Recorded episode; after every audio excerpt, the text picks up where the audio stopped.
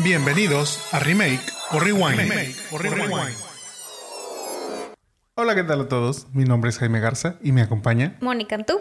Y les damos la bienvenida a Remake o Rewind, en donde recordamos películas con las que crecimos, las criticamos y luego pensamos actores que podrían hacer un remake hoy en día. Recuerden que tenemos un capítulo nuevo cada semana y nos pueden escuchar en su plataforma de podcasting favorita como Remake or Rewind. También nos pueden seguir y ver en los Jamones Podcast, ya sea en Facebook, Instagram, YouTube y TikTok. No olviden dejarnos un like si nos están viendo en Facebook o YouTube. Y si nos escuchan en Spotify, Apple Podcast o así, pues denos cinco estrellitas, que es ahí, para subir nuestro rating y llegar a más personas. Y si ya hicieron todo lo mencionado, pues muchas, muchas gracias. Muchas gracias y mándenos saludos. Sí. Antes de pasar a la película de esta semana, es momento de contarles sobre qué vimos en esta semana para ver si se los recomendamos o no. Obviamente, todo sin spoilers. Moni, ¿de qué nos quieres platicar en esta semana? Bueno, esta semana eh, les voy a recomendar series de Apple TV. Normalmente como que siento que Apple se tardó en como que en agarrar ese nicho, o sea, como del streaming. Eh, creo que muchos lo empezamos a ver por este The Morning Show o todos esos, o sea, como que ha tenido como estas, como one hit, o sea, no ha sido como algo que, que ha estado como desarrollando mucho, pero ahora, desde el año pasado que sacó como Severance y algo así, como que he empezado a entender que Apple tiene, como que vas como categorizando las plataformas. Si bien HBO y obviamente Netflix tienen como muchos este, hits, empecé a ver, bueno, perdón por toda esta intro, pero es que fue mi reflexión. O sea, empecé a ver Shrinking de Apple TV. Eh, sale Harrison Ford, sale este Jason, no me acuerdo cómo se llama. Jason Segel. Jason Segel, que era como Marshall de How, I Met Your Mother. Y bueno, ellos son como los principales y se trata de pues unos psicólogos que van, pues tratan a sus pacientes y terapia y demás. La vi y dije, mira qué, qué padre cast. Y la verdad es que me gustó mucho. O sea, han salido apenas tres capítulos, o sea, sale uno por semana. Pero se trata básicamente de cómo las personas manejamos el duelo. Ok. Eh, a, fin de cuentas, pues son psicólogos, así, pero la recomiendo mucho.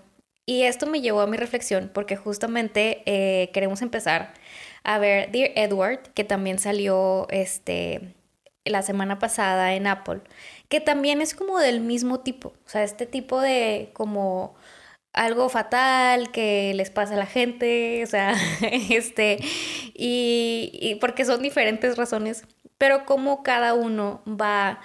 Em, como manejando el, duelo, el como el briefing, en cómo lo va procesando. Porque justo también había leído un artículo de que este también Severance y muchas de las series que tiene Apple tratan de lo mismo. Tanto uno era destacar cómo las series ahora tienen como esta temática que antes no había, o sea, como que de pues de terapia, de lo mucho que... Este, de la salud mental, o sea, como que ya es algo muy normal y algo que, que tratan en, en, las series. Y bueno, muy específicamente de las series de Apple. Entonces, esta semana recomiendo Shrinking. Y, y bueno, si em, este, empezamos a ver Dear Edward también, luego les paso ahí a ver qué tal está. Muy bien. Sí, fíjate, este, digo, hablando de la guerra de streamings, este, un poquito... Yo creo que sí. Apple, Apple empieza a apostarle. Como que en un principio se quiso ver muy ambicioso. Recuerdo que, que, presentó así como que sí, vamos a tener a estos actores. Y ese fue como que su presentación principal de estos actores van a hacer series o producciones con nosotros. Y luego como que se apagaron ahí un poquito. Sí. Yo sé que Apple tiene cosas interesantes, tanto, digo, ahorita lo que comentas, pues creo que va un poquito al lado del drama, pero también tiene buenas cosas de comedia, como Ted Lasso, o sea, este, también, entonces, digo, tiene como que varios ahí, varias series que valen mucho la pena, que a lo mejor no son tan mainstream, o que no las vemos anunciadas tan constantemente, o que no se habla tan constante de ellas, pero... Pero sí, sí, creo que tiene apuestas muy interesantes y que, que vale la pena echarles un ojo a, a esas series. Por otro lado, volviendo este, a las recomendaciones. Bueno, pues yo te cuento de dos recomendaciones muy ad hoc a nuestro podcast del remake o rewind. Esta, la primera es How I Met Your Father. Esta la vemos en Star Plus. Es tal cual un remake de la serie How I Met Your Mother, en donde, bueno, pues era la historia de cómo les contaba el papá a sus hijos, cómo conocía a la mamá y demás. Esta nueva versión, ahora con Hilary Duff, eh, es la, obviamente la opuesta. Es ella como la mamá contándole a sus hijos cómo conoce a su papá. Mm, este ya va, ya va en la, acaba de empezar ya la segunda temporada. Lleva, este, creo que dos o tres capítulos. Y no me ha terminado de convencer. La primera temporada creo que eran como ocho capítulos. La vimos el año pasado, o sea, la estuvimos siguiendo. Y quise hacer como un experimento que justo no te revelé, pero te dije, dije, voy a hacer un experimento. En donde, bueno, vimos How I Met Your Father. Sí. Y me regresé a ver el, este, el piloto de How I Met Your Mother, la serie original. Lo, o sea, lo que quise entender es, a ver, o sea, ¿qué está pasando? ¿Será que no me da ya risa como que este humor o, o, lo que, o las situaciones este, que manejan? Y no, o sea, vi el piloto me volví a reír, me volvió a interesar, o sea, aunque sé cómo funciona la historia y demás. Y, siento que, que, es ahí donde algo, algo se está perdiendo en esta transición, en este cambio. O sea, no sé si... Sí, obviamente quisieron darles pues su, su propio toque y por eso a lo mejor pues en ese, este, como dicen, pues en esa, este, en ese merch ahí como que algo se perdió en el camino y no, no tiene el mismo impacto para mi hija Met Your Father. Creo que la vamos a seguir viendo a terminar esta, esta, temporada. Ya grabaron todos los capítulos. No sé si vaya a haber una tercera. La verdad me sorprendió que hubiera una segunda. Este, yo pensé que no, no le iba, no le iba a ir bien. Y pues bueno, a ver cómo les va. Mm, la recomiendo poco, la verdad. O sea, no es mala, pero tampoco no, es mi serie favorita que diría, uy, estoy esperando que llegue el siguiente capítulo para verla. Aún y que han estado saliendo los originales. O sea, por ejemplo, han, este, tenían, eh, han tenido como special appearance. Eh, está Robin y, y sí, este Kobe Smulders y, y, Neil, y Neil este, Harris. Aún así. Están ahí como que ahora apareciendo, pero no, o sea, siento que, o sea, digo, está bien, es un bonito guiño a los, a los fans originales de la, de la serie, pero... Mm, sigo, sigo, sigo renuente a, a, esta nueva versión.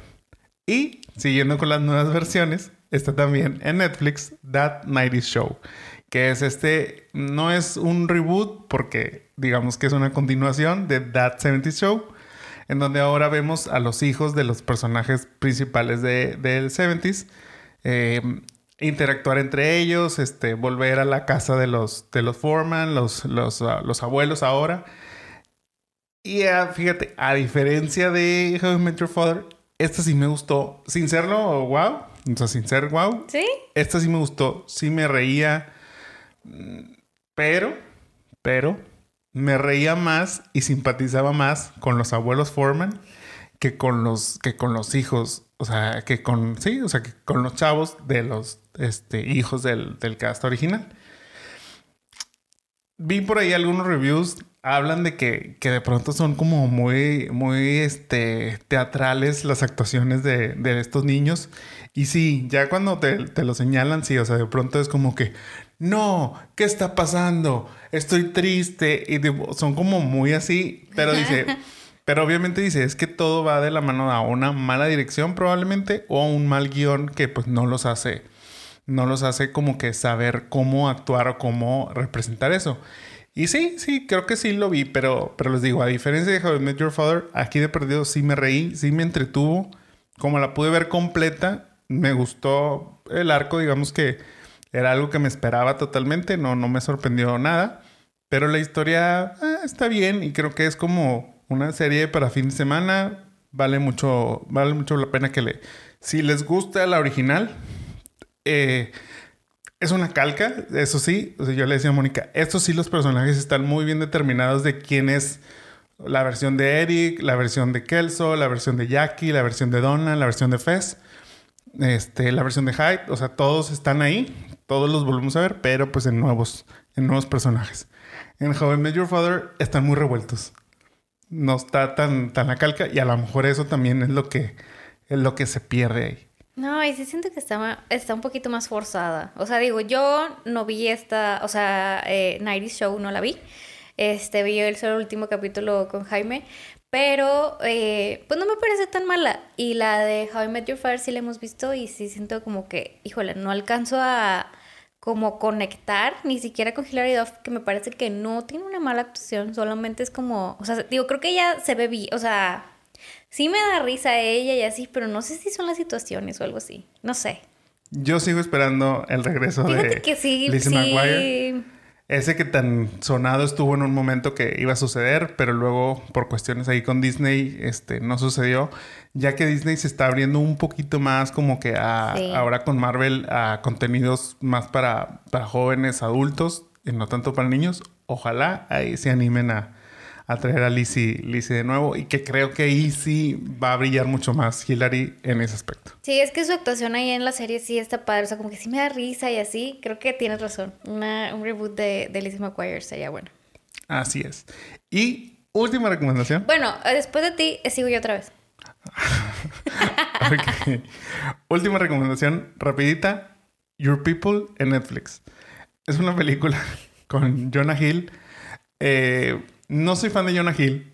La verdad es que de pronto se me hace una persona muy pesada, muy pedante, no sé. Y en la película yo siento que así es él, tal cual. Pero en la película me cayó bien. O sea, en la película, no sé, está raro. Obviamente no tiene los mejores reviews en el sentido de que tiene una crítica sobre, les voy a dar así contexto rápido. O sea, se trata de que él se enamora de una, de una chava de color. Y pues es ese, ese clash entre este, relaciones interraciales. Pero aparte él es judío, o sea, su familia es judía. Entonces... Le agrega otro, otro factorcito, entonces es como la, obviamente la familia de la novia pues no lo acepta él del todo. Eh, la familia del novio, en este caso Yona, este pues es como es, ya saben, esa, familia blanca que quiere quedar bien con, porque se siente mal, de este, de, es que todo lo que han sufrido la, la raza, raza de color y demás, entonces, tipo, sí, la verdad, eh, está, está chistoso en parte, pero pues sí vi muchas, muchas críticas en donde decían que, que estaba muy mal, que estaba fatal, entonces dije, no, pues yo creo que el que estoy mal soy yo. O sea, yo, yo diciendo, ay, mira, qué padre, sí, como que empatizo con esto, con esto que está sucediendo. La verdad se me hizo divertida. Es, esa, es esas comedias románticas que ya no hay en el cine, pero que pues bueno, Netflix le sigue apostando de alguna manera. Yo creo que pues, para mí está bien, para un fin de semana vale mucho la pena. La verdad es que la vimos viernes en la noche, muy bien para estar cenando y tipo, ahí la estás viendo. yo sí me reí de algunos chistes se me hicieron este, simpáticos los personajes. Eddie Murphy es el papá de la, de la novia de Jonah y, lo hace muy bien el papel. Sí, al final a lo mejor ya es muy apresurado el cómo él cambia el twist, pero, pero bueno, pues sí, también no, esperaba no esperaba algo así súper súper guau de, de Jonah Hill este, en ese sentido. Pero sí, sí la recomiendo. You People en Netflix. Sí. Ahora sí, Dime tú. No, lo voy a dejar para la siguiente semana. Bueno, se quedó en suspenso entonces.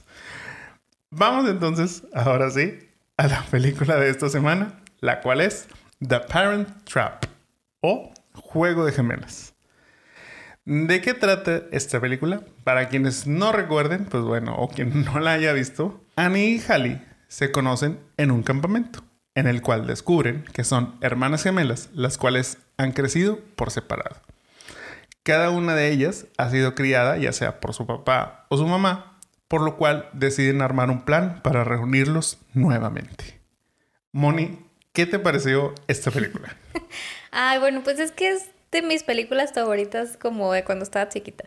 O sea, es una película del 98, tenía como 10 años, tal cual. Y siento yo que fue un boom, o sea, en su momento fue como muy cool, fue estas niñas, o sea, toda la historia, no sé, o sea, es una, una película que me gusta mucho y que disfruto mucho verla.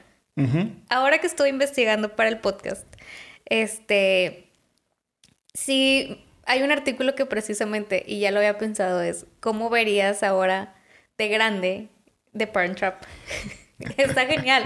O sea, y ahorita comento algunas, este, en, los facts comento algunas eh, de estas cosas que leí, pero en general, pues es una, es una película que me gusta mucho. O sea, es como muy easygoing, este, independientemente de todo lo random que pasa. O sea, creo que está padre. O sea, Fíjate que yo no soy parte del fandom de esta película. No, pues no. Este, no se me hace que sea una película, digo, o sea, vaya, dentro de lo que es, no es una mala película.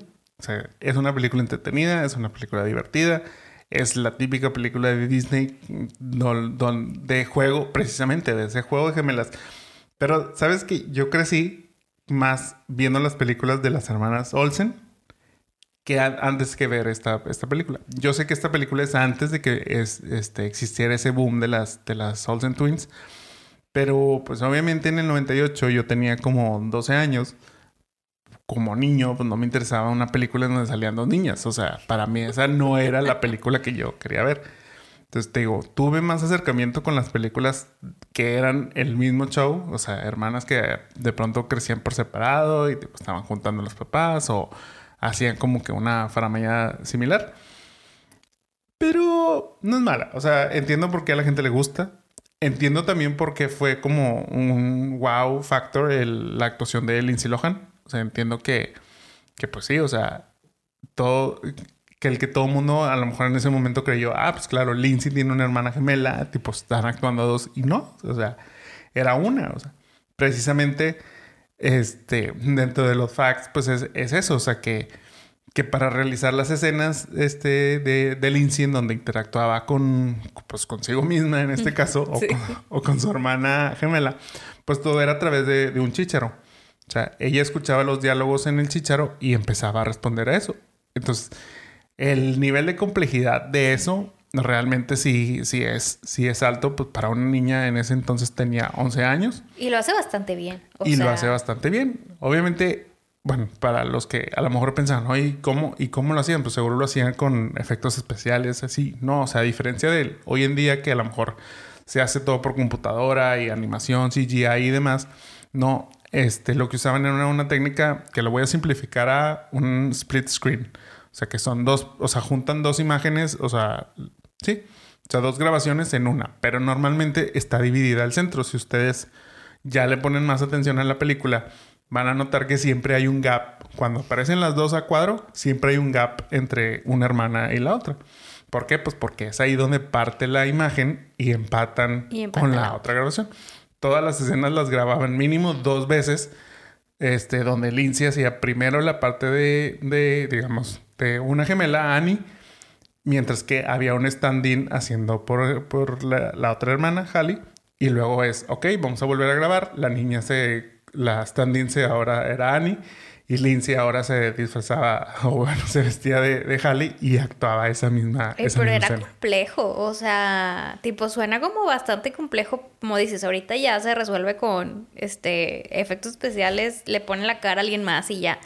Pero en ese momento yo creo que también cansado hasta cierto punto para una niña de 11 años. Sí, pues como quiera no es lo mismo. Por eso te digo, ese hype de decir, oye, pues qué, buena actuación de esta niña, que logró convencer al público de que sí había dos, dos Lindsays en ese. De hecho, este engañó al presidente de Disney pensando que al principio sí tenía una hermana. O sea. Sí, te digo. Este. Pero bueno, o sea, y lo sorprendente, digamos, es que también este era uno de los primeros trabajos de, de Lindsay. Eh, Parent Trap fue como tal su debut en el cine, aunque ella ya había estado trabajando en una... Había salido de que en esos, en esos videos para escuelas sobre seguridad contra incendios. Y también salió en una novela llamada Another World y tenía tipo apariciones en Plaza Sésamo, pero pues eso no, no equiparaba realmente al, al trabajo que, que realiza aquí en The Parent Trap. No, y también modelaba para Abercrombie y para Calvin Klein, o sea, pero eran trabajitos así de que... Pues, trabajitos. ajá, o sea, es, realmente solo, pues bueno, soy una persona del medio, pero pues, pues ya este nivel... De complejidad sí fue bastante. Es muy distinto. Eso sí, para llegar a este papel tuvo que sortear ahí y ganarle el puesto a otras niñas actrices en ese entonces que hoy conocemos muy bien. Dentro de las que estaban ahí como posibles cast fue Jenna Malone, que esta rechazó tres veces el papel. Imagínate. Eh, para quienes no la ubican, ella es la niña en la película Stepmom. este, esa película de, con Julia Roberts y, Susan Sarandon, es, es, una de las hijas. También sale en Donnie Darko y más recientemente, que a lo mejor la pueden ubicar ahí, este, sale en Hunger Games Catching Fire. Es una de las que están también en la, en la isla. Bueno, pues ella no quiso de las que audicionaron y no, y no las terminaron eligiendo fue Mara Wilson, una de ellas. Este, ya hemos hablado de ella en Milagro en la calle 34. Y pues Matilda, obviamente. Venía de hacer Matilda, pero este, pensaban que era todavía muy chica para el papel. Esa fue la parte por la cual no la terminaron eligiendo. Otra de las que estuvo ahí en la contienda es Scarlett Johansson. Em, también, estuvo, también estuvo Alex McKenna, que em, esta a lo mejor no nos suena mucho, pero estuvo en una película que se llamaba The Stupids. Y es la voz de Sadie Adler, para quienes son gamers, es la voz de Sadie Adler en Red Dead Redemption 2. Otra de las que contendió fue Michelle Trachtenberg, que es este Harriet la espía, este, o la, Ice Princess. Este, y también Tina Mayorino, quien es este Deb en Napoleon's Dynamite, así como más, más que este Current. Pero en ese entonces eh, participó en Alice in Wonderland, la versión de Hallmark. O sea, se cuenta que X, o sea. Ok. Sí, cuando es ese, es ese tipo de actrices que luego las vemos y decimos, ah, claro, sí la recuerdo, pero no sabía cómo se llamaba ni demás. Pero bueno, a todas esas venció Lindsay este, para poder llegar Lindsay era una niña muy este bonita. O sea, era como pelirrojita y así, o sea, tenía como... Siento que tenía su charm. Sí, sí, yo creo que sí, este, sí decían, o sea, es que sí destacaba sus ojos verdes con ese pelo rojo y digo, la ves en la película y se ve chispa. O sea, es como, como diciendo, ay, es que se ve que es una chavita chispa. Y sí, totalmente, totalmente lo vemos. Y creo que lo traslada muy bien de la pantalla hacia la gente. Pero bueno, hablando de los remakes y, y todos estos reboots y demás, también pues esta película es un remake. Originalmente pues ya Disney ya había hecho The Parent Trap, pero esto fue en 1961. Eh, era lo mismo, o sea, tal cual. Incluso la actriz que, hacía las gemelas, igual, o sea, era solo una actriz que hacía las dos partes. Pero la versión original, a diferencia de esta, contó con tres secuelas. Eh, obviamente, a diferencia de esta, no, ya no fueron en el cine. O sea, las originales, The Parent Trap, tanto, tanto la original del 61 como este remake del 98, sí salieron en cines. Pero ya las secuelas pues fueron este, directo a televisión. para el, obviamente para el canal de, de, Disney. Eso sí, todas estaban conectadas y seguían como que de alguna manera, en este caso las gemelas que se llamaban Susan y Sharon. Para la segunda parte vemos, o sea, como les digo, la primera parte es tal cual lo que vimos acá. Es, se conocen las gemelas, juntan a los papás, etcétera, etcétera. Ok. En la segunda parte, ya como que pasa tiempo entonces ya las gemelas crecen. Ahora, en este caso, una de las gemelas, que es Sharon, es una madre divorciada y es su hija quien con una amiga busca juntarla precisamente con el papá de la, de la amiga, que es un recién, este, enviudado. Entonces es lo o sea, misma premisa, pero pues ya con, las con la gemela, digamos, más grande. Para la tercera parte, ahora el foco principal se las llevan unas trillizas, quienes buscan impedir la boda de su papá. Este, pero en este caso, o sea, igual es como que, ay, no, es que es la Gold Diggers y por no sé qué, pero conocen a Sharon, que es la otra hermana gemela, quien les está ayudando como a, a redecorar la casa o una onda así. Entonces, entonces, esas trillizas deciden que no, que Sharon, que Sharon es la, es la pareja ideal para su papá y no con la que se iban a, a casar original, o sea, con la que se iba a casar originalmente. Entonces, todo es el plan como que para, para que no se enamore de Sharon y se case con ella. Cuando las cosas no les, no les van, o sea, no les están funcionando como ellos quieren, aparece Susan, la hermana gemela, quien les ayuda a lograr ese, ese plan ahí que tienen. Ya la cuarta parte se llama The Parent Trap, este, Hawaii Holiday o una cosa así. O sea, yo creo que ya es así como que, Bueno, ya, ya. lo que sea. Ajá. Creo que esta creo que esta película es la que más se distancia de lo que es la De la fórmula, por Ajá, de la decir. fórmula, exactamente. Porque para esta versión es como los recién casados ahora, que es Jeffrey y Susan, se van, heredan un resort en Hawái. Entonces van a Hawái, tipo lo van, lo quieren como que este, rehabilitar y demás, tipo las trellizas y Sharon también participan en esta, en esta película. Pero es más así como que alguien va a comprar la propiedad y la va, la va a destruir realmente y ellos no quieren y la van a salvar y etc. Esto sí ya, ya, como dices, distanció mucho de lo que era la, la fórmula original, pero pues también yo creo que ya era muy difícil seguirle sacando Sí, jugo no, ya, o sea. a eso. Sí, no, o sea, si de por sí, ya ves que esta del, del 98, o sea, se ha rumorado mucho que ya estaban trabajando en la secuela o en el reboot y así, y no, por X o Y no, no ha salido, pues imagínate ser cuatro, o sea, saben que sí da, pero no. Sí, sí, sí, la verdad, este, sí estiraron la liga hasta Sí. donde más, más pudieron, este, pero pues bueno, pues esa fue la, este, toda la franquicia de The Parent Trap que, que como dices, eh, sigue el rumor si va a haber algún remake, va a haber algún reboot o qué va a suceder. ¿Tú qué facts nos tienes sobre estos? Pues mira, yo tengo que eh, les dieron de budget 15 millones y recaudaron el box office eh, a nivel mundial 92 millones. O sea, fue como un super boom. Creo que estoy casi segura que sí la vi en el cine. O sea, no, no recuerdo muy bien, pero creo que sí. O sea, te digo, era como qué padre las niñas jugando y así. Este, tiene un 89% en Rotten Tomatoes, o sea, tampoco es como tan mala, o sea, creo que es buena.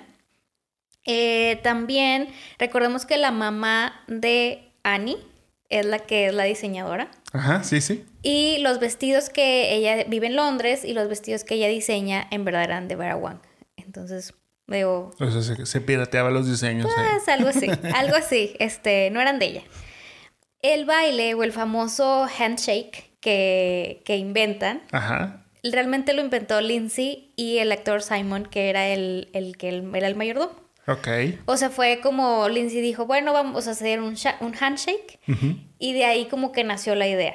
O sea, y ahorita, o sea, creo que en su momento era como muy icónico el... El, saludo. El saludo slash bailecito que luego incluso se puso de moda como en TikTok o algo así, ¿no? Este...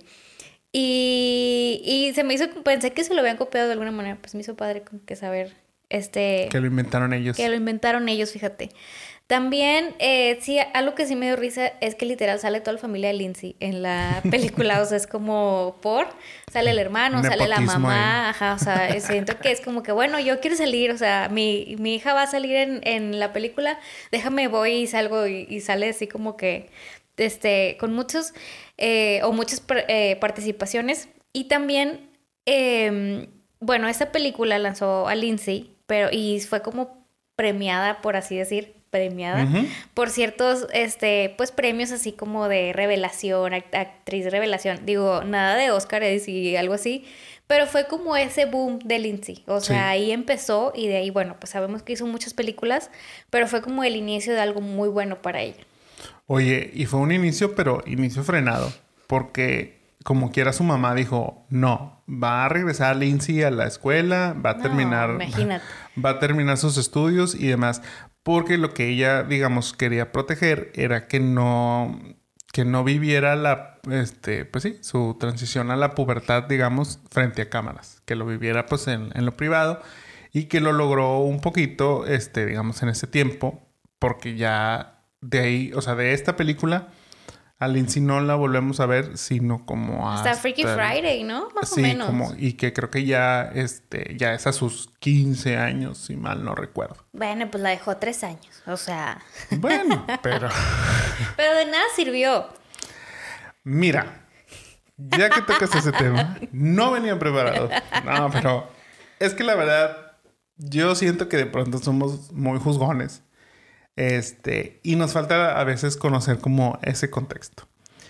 Sí, como dices, pues no, no le sirvió. Pues sí, pero la verdad es que ya investigando al respecto, este, como te digo, sorprendió mucho su actuación. De, pronto, pues es como que tuvo esa, este, ese, ese gap ahí donde se dio un tiempito para volver a la actuación. Y cuando regresó, regresó con un boom y regresó en una ascendencia muy grande. Pero así como tuvo esa ascendencia tan rápida, tuvo una caída muy estrepitosa. Pero yo veo que mucho jugó en su contra su familia. Así como contexto general, digo, si no nos... Para los que puedan seguir un poco la carrera de Lindsay o hayan conocido un poquito esto siendo este, chaburrucos como nosotros, pues si no nos quedó muy claro en su canción de Confessions of a Broken Heart, Daughter to Father, pues su relación con su papá pues no era la mejor. Y mucho menos este era el ejemplo que él le daba. O sea, Lindsay a sus cuatro años ya le tocó ver a su papá encarcelado. O sea, todo esto porque el señor Michael Lohan, pues fue encarcelado por cometer fraudes, este, cometía fraudes de, de stock, o sea, de, la bolsa financiera y cosas así. Y que era muy recurrente que lo estuvieran encarcelando de, este, o sea, de, te digo, de sus cuatro años en delante. O sea, él ha estado encarcelado como unas 12 veces aproximadamente. Entonces, pues, pues está difícil y por ese lado Lindsay como que vivió la mayor parte del tiempo con su mamá y fungiendo la parte del papá para sus hermanos. O sea, ella se estuvo todo ese tiempo preocupando mucho, pues por sus hermanos, por su familia, porque estuvieran bien. Pues a fin de cuentas, ella siendo exitosa en su carrera, pues sí como que los empezaba a proteger o empezaba a hacerse responsables de lo que tenían los ingresos, de todo eso. Entonces, pues quieras o no, para una adolescente, porque estaba en su adolescencia todavía, pues sí era algo, una carga muy pesada. Ahora, como te dije, pues sí, este, su mamá, Dina, este, la protegió, digamos, después de Parent Trap, diciendo, no, no la voy a exponer. Pues sí, pero uno creyendo, no, pues bueno, la mamá debe ser como la parte más sensata. Pues no. porque luego nos este, conocimos en el 2012 que sale a la luz una llamada de Lindsay a su papá diciéndole que su mamá está actuando histérica y que está bajo los efectos de un polvo mágico. Este, que, no precisamente es que sean harina como los de The Last of Us.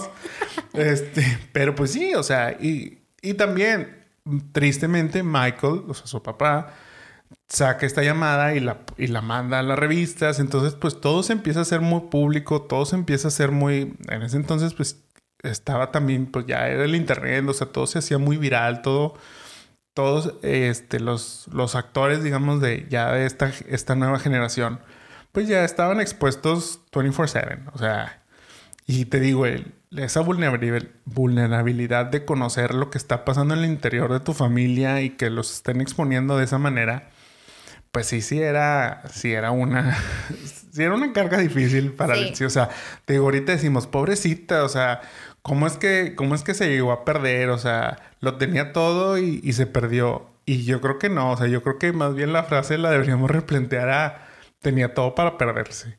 O sea, con esos ejemplos, con esas actitudes en casa, este, ya lo veo y no me sorprende lo que sucede con ella. O sea, estamos hablando que Mean Girls, que yo considero es su papel top en su carrera, pues fue en el 2000, 2004, según me parece, que pues es cuando tenía 18 años. Y de ahí le tomaron cuatro años para ya estar yendo a Alcohólicos Anónimos, tener su primer arresto y pues obviamente de ahí este pues todo empieza a caer tanto personalmente como profesionalmente. O sea, ya entró en esa lista negra de Hollywood de pues esta es una party girl, había muchos rumores de que este, era muy diva en, el set. Eh, Bueno, y fue cuando ese, después de eso fue su amistad con Nicole Richie y Paris Hilton y incluso Britney y era cuando era un palo, o sea, daba súper mala imagen. En general ese año todo el mundo era muy flaco. Y, pero pues se veía como demacrada y, y como todo esto, este, siento que empezó a perderse y luego, bueno, fue cuando sacó la, el, el álbum ese, bueno, el, la única canción que seguramente sacó, tipo, No, fíjate que, digo, no. es que es la que recordamos porque es la del drama. Pero yo sí recuerdo este, a unas anteriores a esta. La verdad es que ella empezó como que con ese, con ese gusanito de la música con Freaky Friday. En Freaky Friday ahí, este, ahí tenemos, o sea, hay unas canciones ahí de ella dentro del soundtrack de la película.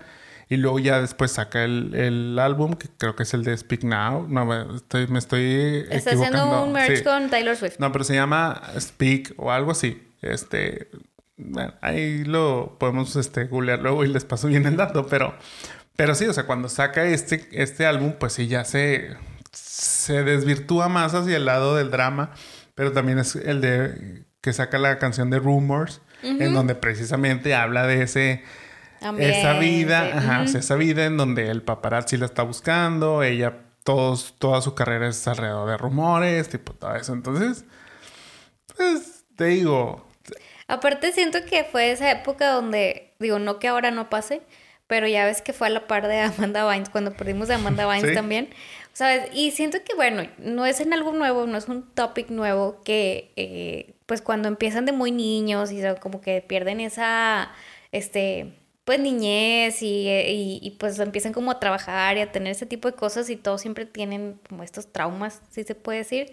Entonces es difícil pues como mantenerse clean, o sea, no sé, siento que son contados los que pueden sobrevivir esa, este, esa fama. Sí, mira, la verdad es que, o sea, casos de, de niños que se vuelven muy famosos, vaya, o va, casos de actores o celebridades que se vuelven famosos desde muy niños y que de pronto se pierden, oye, hay demasiados casos. O sea, tenemos este al actor que hacía a Anakin en las películas de Star Wars, como ahora está súper perdidísimo.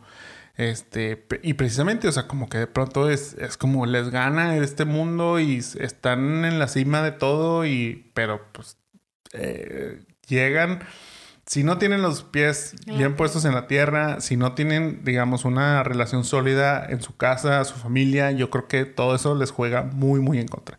Habrá casos este, que, se, que se logran, que se hacen bien, digo, lo han dicho actores como Drew Barrymore, que pues sí, o sea, yo me perdí, me perdí las drogas y demás, pero supe salir adelante gracias a esto, esto y esto, y pues sí, hoy los vemos hoy en día y decimos, ah, bueno, pues sí, se logró, digamos así.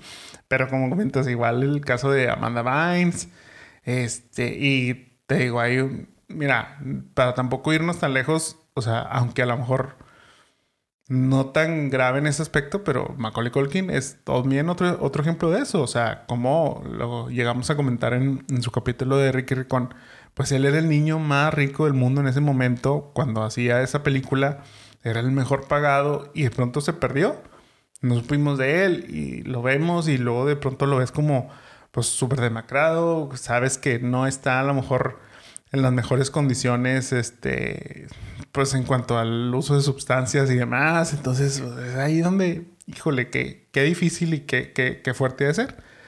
Pero bueno, pues mínimo hoy en día sabemos que Lindsay está haciendo su intento número no sé cuál de un comeback. Este, ya la, ya la vimos y platicamos ahí sobre su película Falling, for Christmas. Según entiendo, tiene ahí como un deal con Netflix de hacer dos películas más. No sé si de Navidad o de qué, pero, pero pues bueno, quiere decir que probablemente la vamos a ver este, en alguna otra, en alguna otra película o en alguna otra serie. Medio desfigurada, pobrecita, pero. Pues sí. Pues, pues le está echando ganas, le está echando ganas. es lo que te digo, o sea, lo, lo positivo para ella, pues es que en el 2022 se casó ya con ahora Vader Shamas, se llama el, este, el ya ahora esposo. Y pues técnicamente, vuelvo a, o sea, después de tener toda esa este, familia disfuncional y con mil y un problemas, pues bueno, a lo mejor esto le trae estabilidad y esto ayuda ahora sí que pueda tener como ese real este comeback en, en su carrera y que le ayude también pues a recobrar el charm de la actuación que la vimos tener a sus 11 años. Sí, yo creo que sí, sí, por ahí este también decías de, del papá y todas las veces que estuvo en la cárcel, ella también creo que tiene como seis veces que fue a dar allá, o sea, como que hubo un lapso entre que la perdimos también, o sea, que dejamos de saber de ella, o lo único que sabíamos era que estaba ya como en Dubái o no sé qué, andaba ya, este, con mucho, o sea, como que perdida. Pero ahorita tiene como que dos clubs, uno en Mykonos y uno así, o sea, como que y luego, bueno, se casó. Entonces, esperemos que sí, porque creo que no es una mala actriz, o sea, digo, creo que sus películas como que fue, bueno, Parent Trap, que era más chiquita, pero luego ya ves que fue Freaky Friday, y obviamente, pues, Mean Girls, o sea, y Harvey se llamaba la del carrito. Sí, la Herbie. Herbie, este, como que siento que fue como su época. Digo, Mean Girls es un clásico que algún día podremos hablar, a ver si haremos este, un reboot. Pero ahora que, que fue como, ahora que platicamos de la de Navidad, pues creo que como todos es como echarle ganas, le está echando ganas, esperemos que Lindsay ya no caiga en otras cosas y pues a lo mejor pueda tener una vida más estable y a lo mejor que también vaya a terapia. Hablando de las terapias y de los, de los, de los este, mental health, también puede ir ella. Sí, sí, sí, la verdad es que tuvo ese lapso en donde literal entraba y salía de la cárcel y entraba y salía de rehab. O sea, entonces te digo, ya parece que su vida está más estable, ya parece que, que está logrando mantener esa estabilidad. Entonces, pues bueno, vamos a ver qué, qué noticias sabemos de Lindsay. Pero bueno, pasemos ahora al recast. Ok. Mira, para esta ocasión yo me puse un pequeño reto. Solo para darle como variedad. Mi cast va a ser todos actores de el MCU. Wow. O sea, actores que han estado en las películas de Marvel son eh, eran solo mis, mis opciones elegir para este cast. Entonces mi cast va a ser un cast 100% Marvel. Marvel. Ok. Ajá. Pero empezamos con, con los tuyos. ¿A quién tienes como Martin? ¿Quién es el mayordomo? Este, de que pues era el que estaba con la mamá. Con la mamá. Eh, voy a hacer un paréntesis, o sea, realmente le eché muchas ganas a este cast. O sea, Wow. Antes no le echaba ganas. no, pero es que como que es una película que digo, o sea, como que eh, Le tienes mucho cariño. le tengo mucho cariño. Es como cuando quise castear a Timothy toda la vida, como Edward Scissorhands. Eh, y los cambié muchas veces, o sea, como que encontraba uno y decía, ah, mira, él queda. Y lo terminé cambiando tipo antes de grabar. O sea, ahorita eh, tenía otra persona en mi, en mi mayordomo que era Martin. Y terminé con alguien, o sea, me da risa porque si tú, te- tú tienes a los, del, el- a los del universo Marvel, yo tengo ahí por ahí unos como clusters, haz de cuenta. Ok, ok. Y voy a castear a Murray Bartlett, que es de White Lotus, o ahora en Last of Us, que fue Frank en The Last of Us. Ok, ok. Siento Sí. que puede tener este, ese charm que, que Martin tenía, o sea, porque era como un mayordomo muy peculiar. Ajá. Entonces, este, pues sí, lo voy a castear a él. Muy bien. Yo para Martin tengo a Paul Bettany, quien es Vision. Pues sí, Encaja muy bien. Sí. Y pues igual tiene como que esa, ese, o sea, el acento este londinense, tipo, bueno, a- acento de, de Inglaterra, tipo acá muy, muy royal, como era en el caso de ese lado de la, de la de familia. la familia. Ah, para Chessie, a quien, que es la ayudante ahora de Nick, este, ¿a quién tienes? Sí, este, tengo a Melanie Lin Linsky, que a ella la conocimos, tiene muchas películas, la, la conocí en Ever After, que era una de las hermanas malas, ahorita es, este, salió en Two and a Half Men, salió en Rose, y también sale Ok. en The Last of Us, Ya, digo, la ya, vimos en el ajá, episodio de ajá. esta semana, este, creo que tiene esa actitud de buena onda, digo, pero tiene un chorro de películas ella, o sea, como... Yo a ella solo la recuerdo como la de Two and a Half Men. ¿Neta? Sí, o sea, porque era, digo, no sé si tú veías la serie o la llegaste a ver, pero haz de cuenta que ella era una, no era una novia como tal, pero era la stock, la novia stalker recurrente de, de ¿En Charlie. serio? Ajá, o sea, era una que siempre tachaba que estaba loca y sí, o sea, era así como súper aprensiva, súper acá y Charlie siempre le sacaba la vuelta. Pero por eso como que sí la recuerdo mucho y ahora que sale en The Last of Us, sí es como que qué raro verla en este papel algo más serio, o sea, nada que ver a, lo que estoy acostumbrada a haberla visto. Siento que tiene como mucha diversidad, o sea, porque yo la, o sea, también sale en Sweet Home Alabama, pero yo la conocí ella en Ever After. Sí, la verdad es que sí es muy buena actriz. Ajá, o sea, es como que tiene, de todo puede hacer. Sí. Yo para Chessy tengo a Catherine Hahn, quien es Agatha. Ah, pues. O sea, igual, aparte esto siento que se parece a la actriz este, Lisa Ann Walter, quien es la que, la que hacía el papel original acá.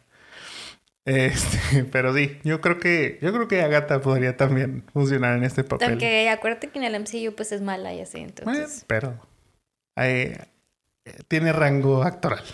Muy bien. Para Meredith, quien es la, la novia mala este, de Nick, ¿a quién tienes? Yo tengo a Alexandra Daddario, que fue Rachel de, de The White Lotus, precisamente. Mm, sí, sí, sí, O sea, creo que es bonita. O sea, es como tiene y puede hacer este papel como de madrastra mala. Fíjate que ella, previo a White Lotus, siempre como que la veía como, como niña buena, niña buena, niña buena. Como que ese tipo de papeles yo la sentía muy encasillada en eso. Y acá como que era suelta a un lado bitch ahí, que, que sí, que creo que funcionaría muy bien con Meredith Blake. Yo, para la novia de Nick, tengo a Emily Van Camp.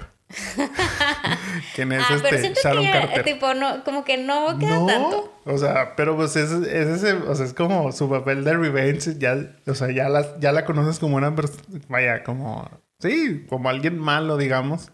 Que parece. Bueno, que parece. malo que parece ser bueno. ¿No? Sí, sí, sí, sí. Sí, sí. exactamente. ya, entonces digo, y bueno, pues es como este papel joven de la que quiere, este, pues ya llegar a, como dicen, este, a lo planito, tipo, ya tener la vida, la vida resuelta. La vida resuelta. Para um, Elizabeth James, quien es la mamá de las gemelas, ¿a quién tienes? Te vas a reír, pero tengo a Emilia Clark.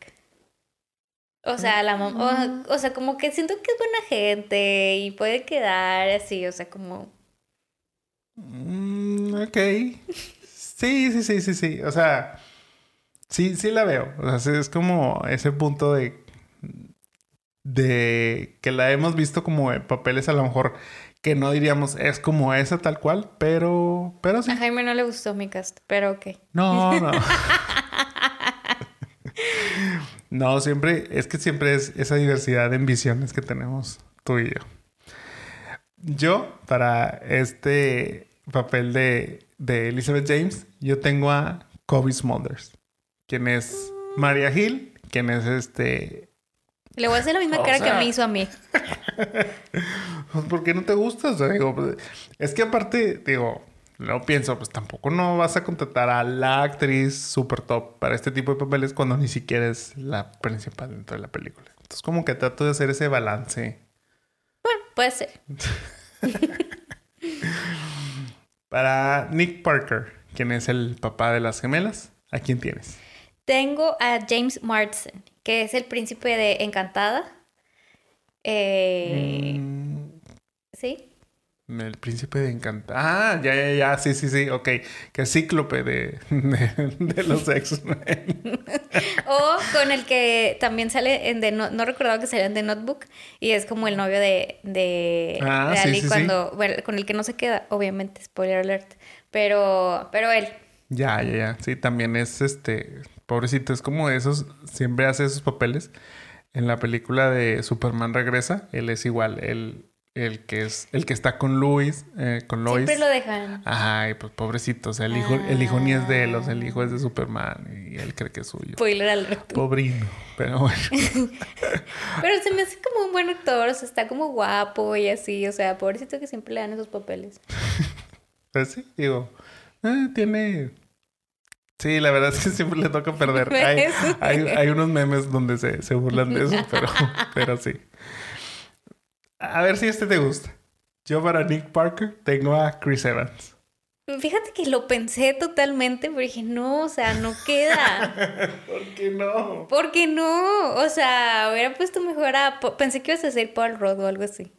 ¿Y sabes a quién, a quién también pensé de, de a, Chris, Hemsworth? Es que, o sea, sí, pero por ejemplo, Paul Rudd ya es muy grande. Hay que, o sea, poniendo en contexto, pues la niña como tal debe tener 10 años. Entonces, pues ya Paul Rudd tiene 50 y garras. Forever you. Sí, o sea, está bien, concuerdo en eso, pero pues es como, ay, sí, o sea, tuve a mi hija a los 40 y que no me hagas mucho caso, pero por ejemplo, yo veo esta película y digo, es que los papás se separan porque son jóvenes.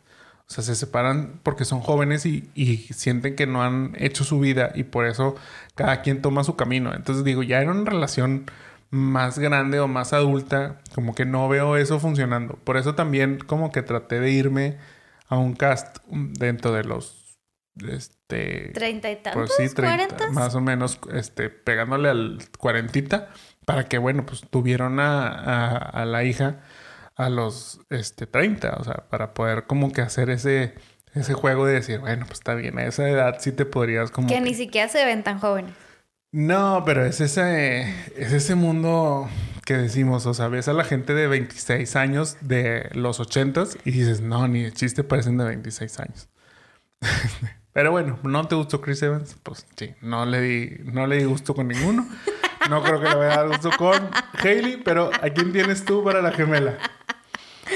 Hailey y Annie. Fíjate que aquí sí em, me salí totalmente de mi de, mis cast que hago random y encontré a unas gemelas tal cual que se están haciendo como famosillas. Se llaman Mia and Ella Ala.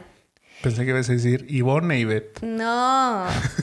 Este, y han salido de que en Jane the Virgin, en Young Sheldon, hicieron una película para Nickelodeon, tienen 12 años, o sea, eh, no son pelirrojas, pero tienen como que ese charm. O sea, creo que como que las ven como las próximas Olsen y algo así. No son tan famosas. O sea, bueno, como que lo que investigué fue que tienen no sé cuántos episodios y de que yo pues no los he visto.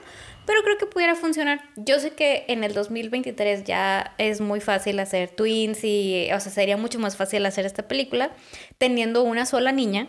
Pero bueno, pues yo facilito la vida y les doy dos. ok. Yo, por si no lo habían intuido este, para este momento, ¿a quién tengo para, para Hailey y Annie? Pues Alexi Rabe, quien es este, Megan Stark de... Morgan Stark, perdón. Ella, ella sí me puede gustar. Sí, Morgan Stark, la hija de Tony y Pepper. Este, ella sería. Y que sí, o sea, siento que tiene la edad. Este, siento que tiene ese, ese charm que puede ser como como niña buena y aparte puede ser como que la este, maquiaveliquilla y que, que planea todo esto para juntar a los papás. Entonces, ese sería. aparte, aparte, va con el pelo oscuro de Chris Evans, de Kobe Smulders. O sea, ya ves, todo es que todo iba emonando ahí, pero no te gustó nada. ¿A usted les gustó? ¿Qué cast les gustó más? si, hicieran, es haz de cuenta que es como si hicieran Pinocho dos veces, es como. si hicieran Parent Trap dos veces, ¿cuál irían a ver? ¿La del cast de Mónica o la, la de los ¿La de Netflix o la de Disney? Es que la mía, sí, o sea, la de ella sería la de Netflix y la mía sería la de Disney, porque pues obviamente por eso son puros actores de, del Marvel Universe. No, sería de HBO, porque tengo a la mamá de los dragones, al White Lotus y así. Sería de HBO, por favor. Tienes razón. bueno. ¿Y harías un remake? ¿O te quedas con el original?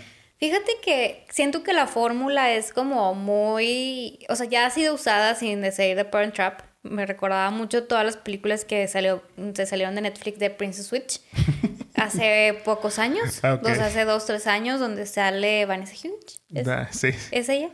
Este, y hacen como, y hay como tres versiones. Y Vanessa Hudgens. Ah, esa. Este, ella. Sí.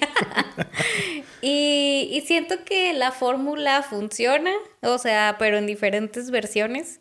No sé si haría una tal cual de Parent Trap de esta. O sea, siento que también ya lo hemos visto como, o lo hemos platicado, estamos en otra época, o sea, no sé si ahorita esté pasando, o sea, podría pasar eso. Bueno, Princess Switch lo hace a ver que sí. este, pero no, se me hace que no haría. No haría hacer un, remake. ¿Tú? Yo tampoco haría un remake. O sea, les digo, no soy parte del fandom de esta película, pero entiendo que es una buena película y que la verdad no, no, no siento que aportaría algo hacer una versión nueva que, así como este es un remake de la del 61 a copia calcada, Lo mismo sería, creo yo, si hacen una nueva versión hoy en día. No hay mucho como que cambiarle. A final de cuentas, pues es como lo mismo de, ay, ¿cómo vamos a juntar al papá y a la mamá? Va a ser el switch de las niñas, etcétera, etcétera. Entonces, todo es la misma fórmula, tal cual como dices. Entonces, no le veo caso a un remake. Me quedo con la original, que creo que es bastante buena y tiene mucha, este, rewatchability. La puedes ver muchas veces. No es una película que necesites ponerle toda la atención, pero seguro cuando le pones atención te entretiene. Yo creo que si la ven niños les puede gustar también. Entonces, mm, me quedo con la original. Y, y, bueno, ahora que la ves como de adulto, en, el principio del podcast platicamos de este artículo que vimos de cosas de que verías, o sea, que cómo lo ves ya con estos ojos. Número uno, pues entiendes a Meredith queriendo casar a Nick. Obviamente, es dueño de un, de un viñedo y querías mandar a las niñas a Suiza, totalmente. O sea, es guapo. Pero eso no está bien, o sea, digo... No está bien. Disculpen. A Jaime le afectó mucho mi comentario. I'm sorry. ¿Cómo que.?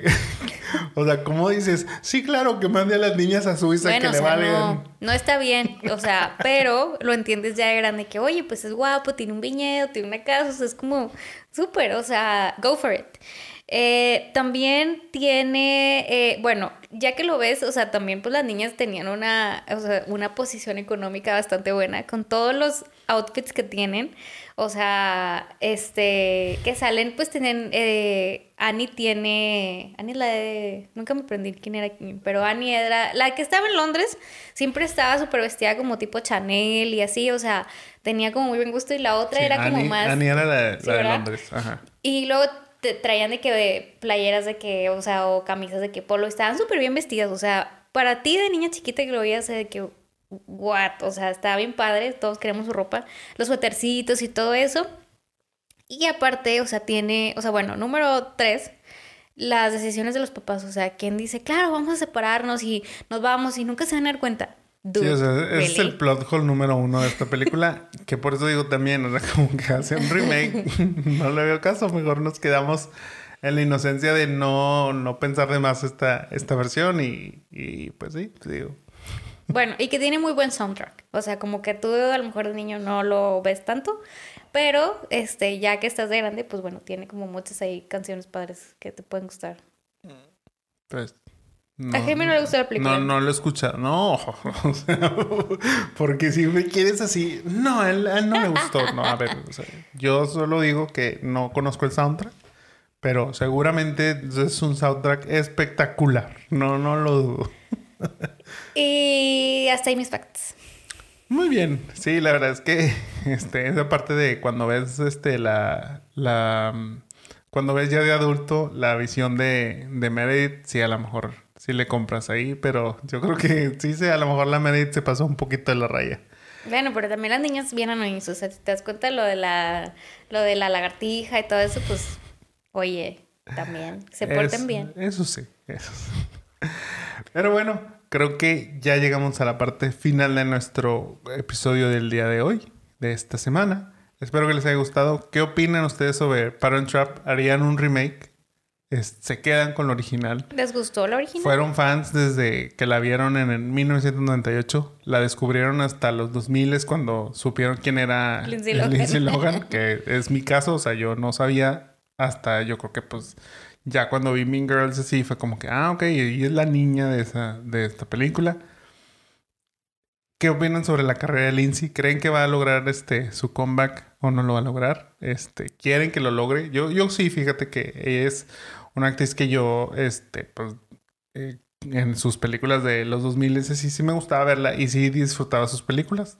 Yo esperaría que sí tenga un comeback. Vamos a ver qué logra.